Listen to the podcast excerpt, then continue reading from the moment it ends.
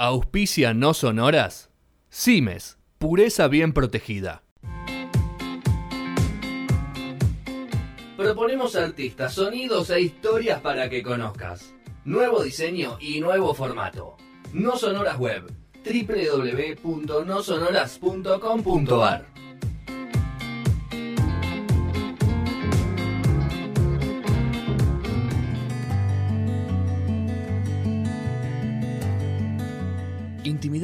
Historias, momentos, charlas, cruces, debates. Un momento para el mano a mano. La entrevista del día. Fede Bravo Conducción. En el año 14 de No Sonoras por Punto Cero Radio.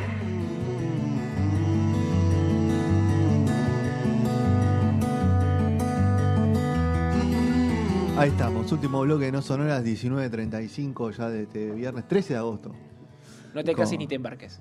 ¿Qué va? ¿Hoy te vas a dormir a tu casa? ¿Eh? ¿Derecho, a a dormir hoy? Sí, Tengo un sueño bárbaro. Descansa, Me, Gastón me también mata los. Yo te he visto nada, se me ve la cara, estoy Sí, sí, muerto. están todos Me fui a lavar la cara en el, en el corte. Lo, lo invitamos a la mesa al señor Federico. Muchas gracias, muchas ¿Qué es el gracias. apellido?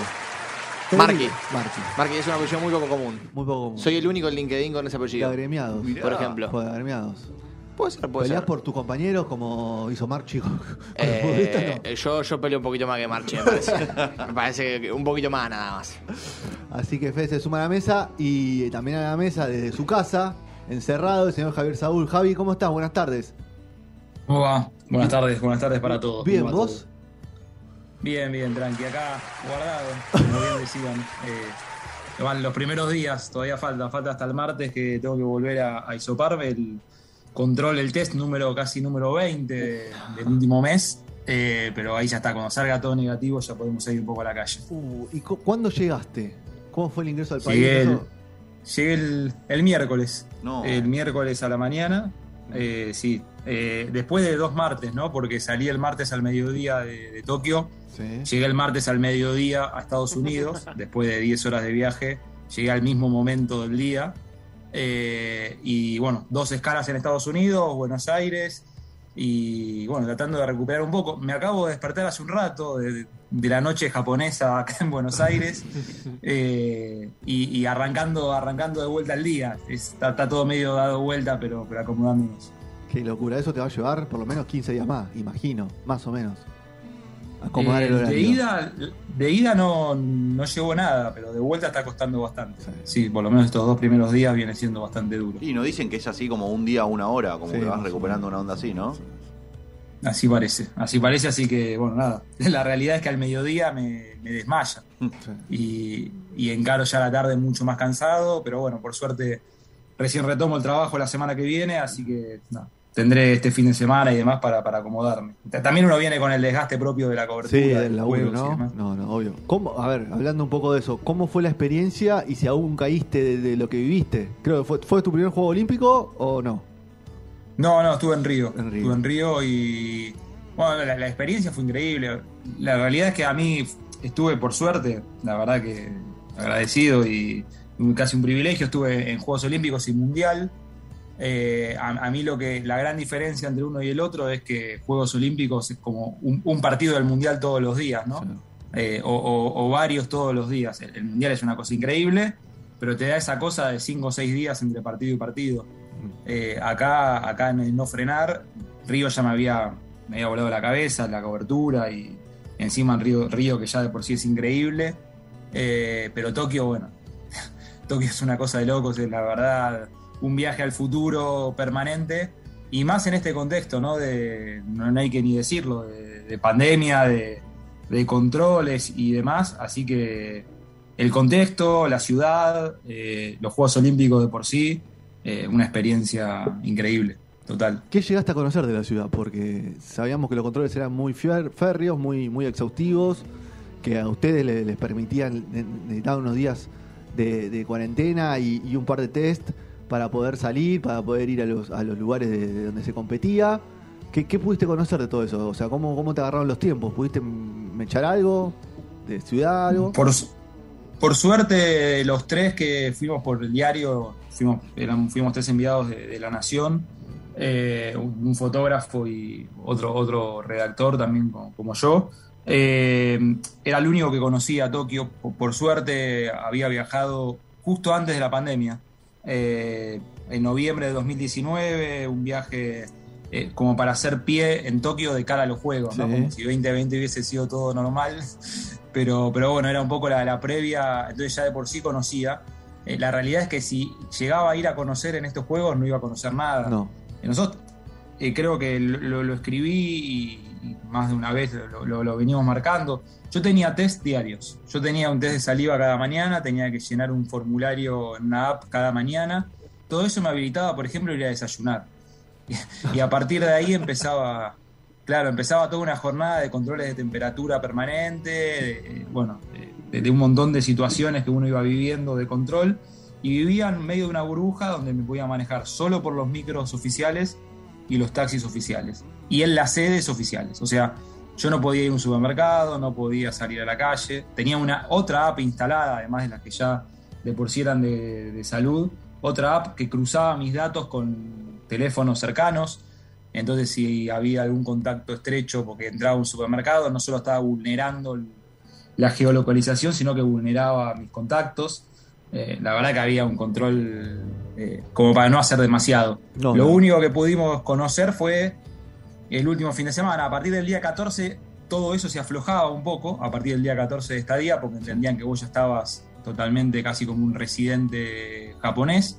O sea, ya no podrías haber traído el virus, que era lo que ellos querían evitar. Evitar. Y a partir del día 14 liberaban un poco. En realidad el día 14 no, no pudimos porque fue toda la última semana. Y el último nada, do- domingo, lunes de esta semana fue lo único que pudimos recorrer, conocer un poco el centro de Tokio, visitar los 3, 4 lugares turísticos. Y, y nada, la verdad que, que te- si ya nos volaba la cabeza desde la ventana del micro, vivirlo también fue increíble. ¿Cómo andás? ¿Todo bien? Eh, mira, yo te quería hacer una consulta. Ma- más allá de, de- de, bueno, de lo lindo que, que son los Juegos Olímpicos como, como evento es- en sí, eh, ¿la falta de público hizo que, que le restase brillo eh, o no? Sí, sí, sí, de eso, eso lo, lo hablamos y uno lo, lo vivía ahí todos los días. La falta de público, nada, uno está acostumbrado a esa cosa de, ante eventos de esta magnitud, pasión. Aunque sea pasión local, Claro. eh, que me digas, bueno, no, no, no es la pasión argentina, no, no importa. Pero la, la pasión local, el argentino que vive ahí, el brasileño que vive ahí, el, digamos, el que va y, y apoya a, a su equipo. Lo mismo japoneses, que la verdad es que se divertían, los pocos que había que podían entrar porque eran voluntarios y demás, eh, lo disfrutaban y, y mucho. Pero claro, uno, por ejemplo, el otro día cuando estuve en el Argentina-Brasil de, de volei, te imaginabas eso un estadio lleno y, y- y te volaba la cabeza. Y la realidad es que eh, lo, lo que transmitían los jugadores, el, el contexto, obviamente ya de por sí era interesante, pero faltaba la gente. Y además, o sea, eso, entiendo que eso debe mermar un poco eh, el rendimiento de, de- de- de los, los eh, atletas, ¿no? Porque me- entiendo que, que falta un condimento dentro de todo lo profesional, que también es, es el entusiasmo, es la motivación, ¿no? Sí, a ver, cuando hablas con los chicos, te- o con las chicas, digamos, con los deportistas en sí, te dicen que quizás no, no les cambia mucho el- eso, o sea, que, la pasión ellos no van a rendir más o menos, pero sí obviamente les afecta desde la cabeza en momentos clave, ¿no? O sea, si el, cuando necesitas el empuje no está. Cuando necesitas- o sea, ellos, ellos van, a, van a rendir porque quieren desde lo deportivo ir, ir por todo, pero le falta eso que vos decís, le falta el empuje, le falta el aliento, le falta esa cosa que quizás la gente te ayuda a dar vuelta a una situación que quedas en realidad encerrado entre vos y tus compañeros o tus compañeras. Eh, la verdad es que, que sí, ellos, ellos lo notaban. El día de los 100 metros en el Estadio Olímpico, un- unos 100 metros en un estadio de, con mil personas. Eh, y vos decís, bueno, acá falta algo que en otro contexto te levanta, te tira para abajo, te pone más nervioso, me- nada, te, te cambia la cabeza. Creo que ahí es donde más les, les puede afectar. Eh, pero sí, se notaba. Y eso es lo que lo hizo un poco más delucido que juegos anteriores, aunque sea. Eh, a ver, el que lo vivía y quizás si lo veías por tele era otra cosa, ¿no? Porque si alguna- algunos planos se te iban cerrando y vos más o menos podías imaginarte que había alguien, pero la realidad es que cuando vos estabas en un estadio vacío, yo alguna, más de una vez escribí que había momentos donde escuchabas el silencio, ¿viste? O sea, era era una cosa que decís, bueno, acá falta algo, falta algo que empuje, falta algo caliente, falta el ruido típico del deporte. Pero bueno, también lo hicieron porque creo que fue la manera. Dentro de todos los controles que tuvimos, fue la manera de que ellos también evitaron cualquier colapso, ¿no? Javi, ¿cómo estás? Eh, y justamente en relación a esto que decís y sacando la, la parte de, obviamente, el color que, que da la gente y, y todo, teniendo en cuenta que es tu segunda experiencia olímpica, ¿a vos te sirvió mucho haber estado en, en Río también para perfeccionarte en Tokio o teniendo en cuenta todo esto de que en los primeros 14 días estábamos, eh, estaban casi eh, aislados a pesar de que podían salir y todas esas cuestiones, terminó siendo muy distinto a Río? No, no, sí, sí sirvió. Y obviamente que yo siento que fueron, en mi caso, por ejemplo, que más allá que me, me había gustado mucho todo lo que había hecho en, en Río, que estos eh, los, los terminé, digamos, trabajando mejor o más, eh, no, más prolijo, sino más ordenado, ¿no? En algunas cuestiones. Eh, sí, sí, la experiencia, la experiencia siempre sirve y, la realidad es que, bueno, en Río te daba ese roce que quizás faltaba acá, ¿no? Eh, Esa, esa cosa de moverte entre la gente, del, color, de- del, ruido permanente, eh, y acá lo hacías un poco más, más tranquilo, porque la verdad que la llegada al estadio donde no hay gente no, no hay ningún problema, moverte en, en micros oficiales no, no te generaba ningún inconveniente. Eh, nada, sí, sí, Río, Río sumó muchísimo y, te, da, te da un poco la espalda para cuando vos vas a cubrir estas cosas, obviamente. Vas sumando kilómetros, ¿no? Entre cobertura y cobertura vas sumando kilómetros de trabajo y, eso te va dando experiencia y, y demás. Sí, sí, totalmente. Río sirvió para vivir un juego eh, con todo el público en una situación normal y demás. Esto que fue una situación completamente atípica, eh, ya venías con esa espalda y, sumó un montón. Y justo al principio vos hablabas de todo lo bueno que es ir a cubrir un mundial, o que tuviste la suerte de ir a cubrir un mundial, cubrir eh, Juegos Olímpicos, ¿sí? Y, nosotros al principio del programa hablábamos de que todos los periodistas o periodistas deportivos siempre sueñan, o capaz uno de sus grandes objetivos como dentro de su carrera es ir a este tipo de eventos porque son una cosa espectacular e inigualable. Eh, ¿Cómo tratás o cómo sería un día o de laburo en ese tipo de eventos? Tratar de bajar a tierra cómo es el laburo de un periodista que va a cubrir este tipo de eventos. Pues nosotros lo vemos, digamos, desde nuestra casa y decimos, che, estos flacos van a ver los partidos, están ahí, escriben cómo sale el partido, se van a otra cancha, disfrutan, están ahí. Pero siento que sin, sin, haber, eh, sin haberlo hecho, conlleva un laburo exhaustivo, muchísimas horas. eh, no sé, quiero que me cuentes o que trates de resumir lo más posible qué onda, cómo es un día en un Juego Olímpico, eh, como para que tratemos de entender eh, cómo son los enviados en ese tipo de eventos. Sí, a ver, eh, ahí voy a separar un poco, voy a contar de mi lado, ¿no? Porque tenés un lado la- el de la tele, que tiene un ritmo de trabajo en particular, Claro. y el gráfico, que, que sería, digamos, cu- cuento de mi experiencia, que, que sí, a ver, y, y sin ponerle dramatismo, porque es verdad que, que uno va y está en un Juego Olímpico y, y está viviendo en una ciudad eh, increíble, como por ejemplo como, como es Tokio, digamos, no, no, no voy a, a meterle el drama de, uff, el problema de ir a cubrir o el cansancio y demás, pero sí es verdad que desde lo laboral eh, te exigen muchas horas. O sea, cuando uno ve después el producto terminado o ve algunas cuestiones en particular, dice, bueno, esto sí, eh, fue a ver un partido y, y demás, pero el ritmo básicamente son 20 días, 21 días donde no parás, no, eh, no parás el- literal.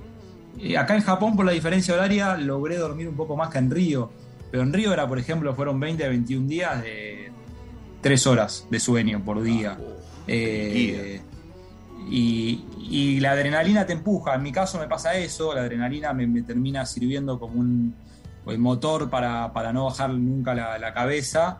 Probablemente ahora lo esté sintiendo estos días un poco más cansado, pero, pero la realidad es que es esa, ¿viste? Te va empujando, vos nunca tenés, nunca parás, la actividad en un juego olímpico nunca termina, o sea, el día que vos te acostás un poco tarde porque te quedaste trabajando, no cambia tu horario de, de- de Claro, no te- despertar. no te puedes levantar más porque tarde. la, la- la agenda arranca igual mañana. Claro. Y, y- y arranca igual pasado, y arranca igual pasado, pasado, pasado, y así, y, nunca frena. Eh, y te vas adaptando. En- ahora en Tokio tuve momentos donde escribía arriba de un micro, momentos donde escribía en un estadio, momentos donde escribí en, en el asfalto, tirado contra el guardarrail ahí esperando un micro que no pasaba. Eh, momentos donde te grababa en, la habitación, momentos, o sea, nada, o en el desayuno. no, no, estás metido en un ritmo donde, te la pasás escribiendo y, yendo a diferentes lugares. No te da margen de parar, entonces haces esto, trabajás desde, desde la calle, pero literal, desde el asfalto. Me, pasó varias veces este, estos juegos. Eh, o, trabajás desde un micro y así ganas tiempo. Eh, en, otros, en otras coberturas trabajé desde los subtes, te abrís la compu y te pones a escribir. Digo, es, vas encontrando tus espacios. Eh, la verdad que, lo que tiene es eso. Justo te iba a preguntar qué dispositivo usabas, ¿viste? Porque vos me decís, bueno, escribo en cualquier lugar y siento que capaz abrir una compu es medio incómodo en ciertos lugares y te hacía capaz más escribiendo en, no sé, en una tablet o en un celu, ¿viste? Porque decís, bueno, estoy acá, estoy medio de paso, pero necesito adelantar algo pero vos sos ahí fiel computadora.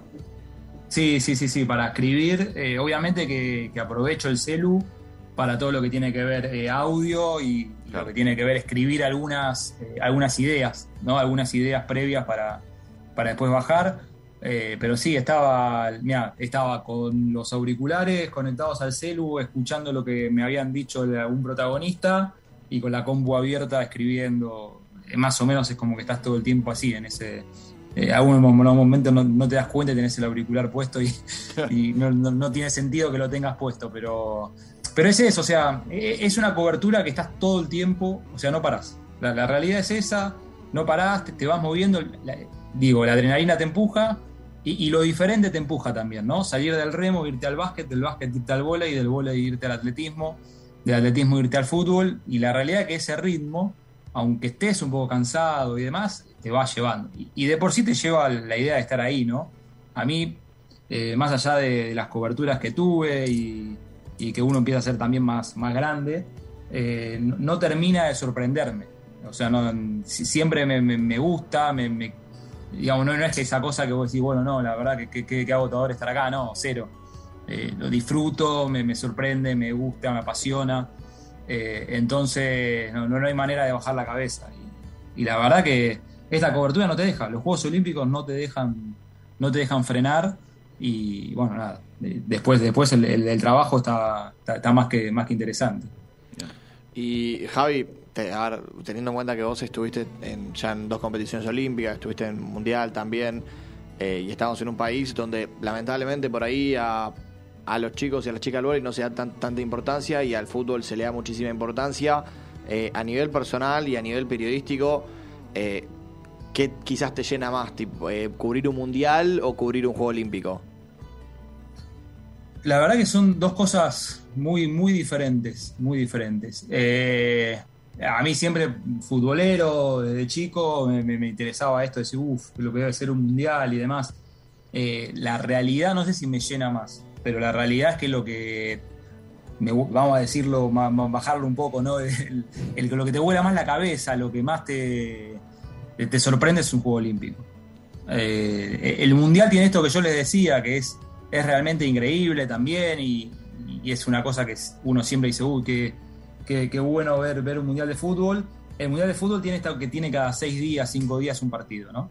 Eh, y si, por ejemplo, en mi caso, que estuve siguiendo a la Argentina, eh, no, puedo, no tenés tiempo de ir a ver otros partidos, no es que vas a un mundial y, ah, ya que estoy en el mundial voy a ver Alemania, Corea del Sur.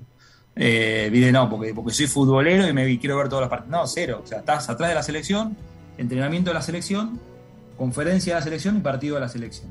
Que es increíble, es increíble y la verdad que me encantaría volver a vivirlo.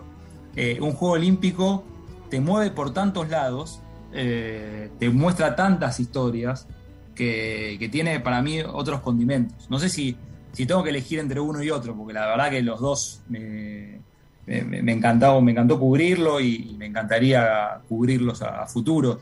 Eh, pero, pero un juego olímpico tiene eso, ¿no? Tiene eh, la agenda todos los días cargada, las historias totalmente distintas a las del fútbol, eh, vidas que, viste, que se preparan cuatro años para ese momento, desde lugares no tan profesionales. entonces, me parece que el juego olímpico es, es realmente increíble. Es, sea el de Río o el de Tokio o cualquier, bueno, lo que promete París ahora, que promete cosas increíbles, eh, es, es, realmente muy, muy impactante un juego olímpico. Javi, em, habiendo tenido tantas lindas historias eh, en los Juegos Olímpicos, tuvimos el problema de Simón, Simón Biles, tuvimos el problema de la de la, de la jineta que, que no le respondió el caballo. ¿Hay alguna historia que te haya impactado eh, en sí de, de- todo lo que ocurrió en, en estos 21 días de, Juegos Olímpicos? ¿Lo hayas o no eh, cubierto? Sí, a ver, eh, por un lado, algo que, que viene marcando, bueno, un poco les contaba a ustedes, eh, está lo social, ¿no? Lo social me impactó. Eh, la situación de Tokio, cómo se controló Tokio, cómo controlaba Tokio también. La verdad que restricciones eh, muy fuertes. Eh, nosotros a las 8 de la noche vos tenías todo cerrado. Eh, y, a- y además a eso sumarle todo, todo el control que teníamos y demás. Esa- esas historias y todas esas aplicaciones y todo eso me, me llamó mucho la atención. O sea, cómo, cómo habían logrado armar esa estructura para tratar de, aunque sea que los juegos se hagan, ¿no? Ujú. Y, y después eh, la hospitalidad del, del- del japonés, del Tokiota también, de, de entregarse por, por el visitante. Esas cosas me, realmente me impactaron porque no uno a veces, más allá de que nosotros somos una sociedad muy, muy abierta también y, en algunos casos también muy, solidaria y demás, pero te llaman la atención por la entrega que tienen por, por, por la gente y, cómo se desviven por el otro. Eso por el lado social. Por el lado deportivo, sí, Simón Biles creo que se llevó todos los focos porque puso sobre la mesa un montón de problemas que uno piensa que son robots, que viste que van y saltan y son los mejores del mundo y demás. Y son personas como, como cualquiera de nosotros, eh, con los privilegios conseguidos porque también por el esfuerzo que hicieron, no, no, no que son privilegios por, porque sí, ¿no? Pero después de repente te muestran eh, otro lado de, la cabeza y ponen sobre la mesa temas que en algunos casos hasta son tabú. Y, la verdad que vale, va- me parece que Simon Biles es, es un tema para destacar. Eh, nada, después hay cuestiones argentinas, que, historias argentinas que te, te van contando, que ellos mismos van declarando, de, esfuerzos, de, lo que fue vivir este, este tiempo de pandemia, cómo le fue cambiando un poco los planes. Eh, eso me parece que también, ¿no? Porque, porque uno a veces lo toma como que son eso, lo que yo digo, ¿no? Es esos robots que van, que tienen que funcionar y que, y que tienen que rendir. Y hay un montón de historias atrás que, que muchos no conocen. Me parece que eso está bueno y para eso sirven los Juegos Olímpicos también. Eh, ojalá que sirvan para que después desde algún lado también dirigencial eh, lo escuchen, ¿no? Lo que declaran. Pero el equipo de vóley, por ejemplo, se fue a Italia en, ma- en mayo pensando que iba a Italia, hacía un torneo, volvía y se preparaba para Tokio y desde que se fue a Italia nunca más volvió, ¿no? Eh, y, cuando te van contando cómo fue que ellos se fueron entrenando, cómo fueron cambiando pasajes y cómo fueron eh, organizándose para ir, y ahí tiene cierto amateurismo, más allá de, lo profesional y más allá de que muchos de los chicos jueguen en el exterior y demás, y te pasaba lo mismo con el equipo de hockey, y así todo, digo, son casos de, de- de deportistas que juegan afuera. Cuando escuchás a algunos que tenían que estar acá remando en, en- en Tigre o que tenían que hacer cosas, entrenarse en la casa y demás, O hacer Eh, una pileta también- en su casa, ¿no? Y, y Claro. entrenar así. Y eso, eso, eso me parece que es lo que más, eh, desde el lado deportivo, un poco eso que Simón Biles, y el tema de, preparar un juego olímpico en pandemia, ¿no? Sean los argentinos, que somos los que más, uno más tuvo trato, o los de afuera. Pasó con un montón de países que, que le pasó algo parecido y, bueno, nada, tuvieron que de alguna manera reinventarse en una situación que nadie había vivido. La verdad que, que esas historias me parece que son las más destacadas. Buenísimo. Bueno, Javi, muchas gracias por el tiempo. Las historias están ahí subidas en la, en la Nación, toda la cobertura, hay varios textos más que interesantes. Y si no, ahí en el- se suscriben al newsletter también, vamos, a- vamos a decirlo, ahí al lunes.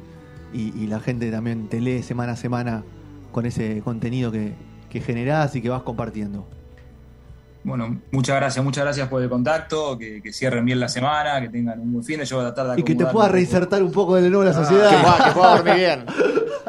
Dormir, dormir mejor y, y el miércoles po- poder salir a la calle, ¿no? Estuvimos ya guardados eh, un montón de tiempo en Tokio, Claro. eh, o por lo menos muy moviéndonos en burbuja. De recuperar el yo me había contacto guardado Claro, eh, tuvimos 14 días previos, esto lo, voy a- lo cuento ya para cerrar, 14 días previos al viaje, tuvimos que encerrarnos acá en Buenos Aires, eh, después de estar controlados allá, eh, y ahora volver y estar una semana más, pero bueno, nada, con test todos los días allá, con el test acá cuando volví, el test el martes, por lo menos la verdad que sí, me quedo tranquilo que, que uno se cuidó y que lo cuidaron, así que por eso no, no- uno no se puede quejar. Buenísimo, Javi, muchas gracias por el tiempo. Un abrazo enorme. Dale, abrazo para todos. Gracias, Javi.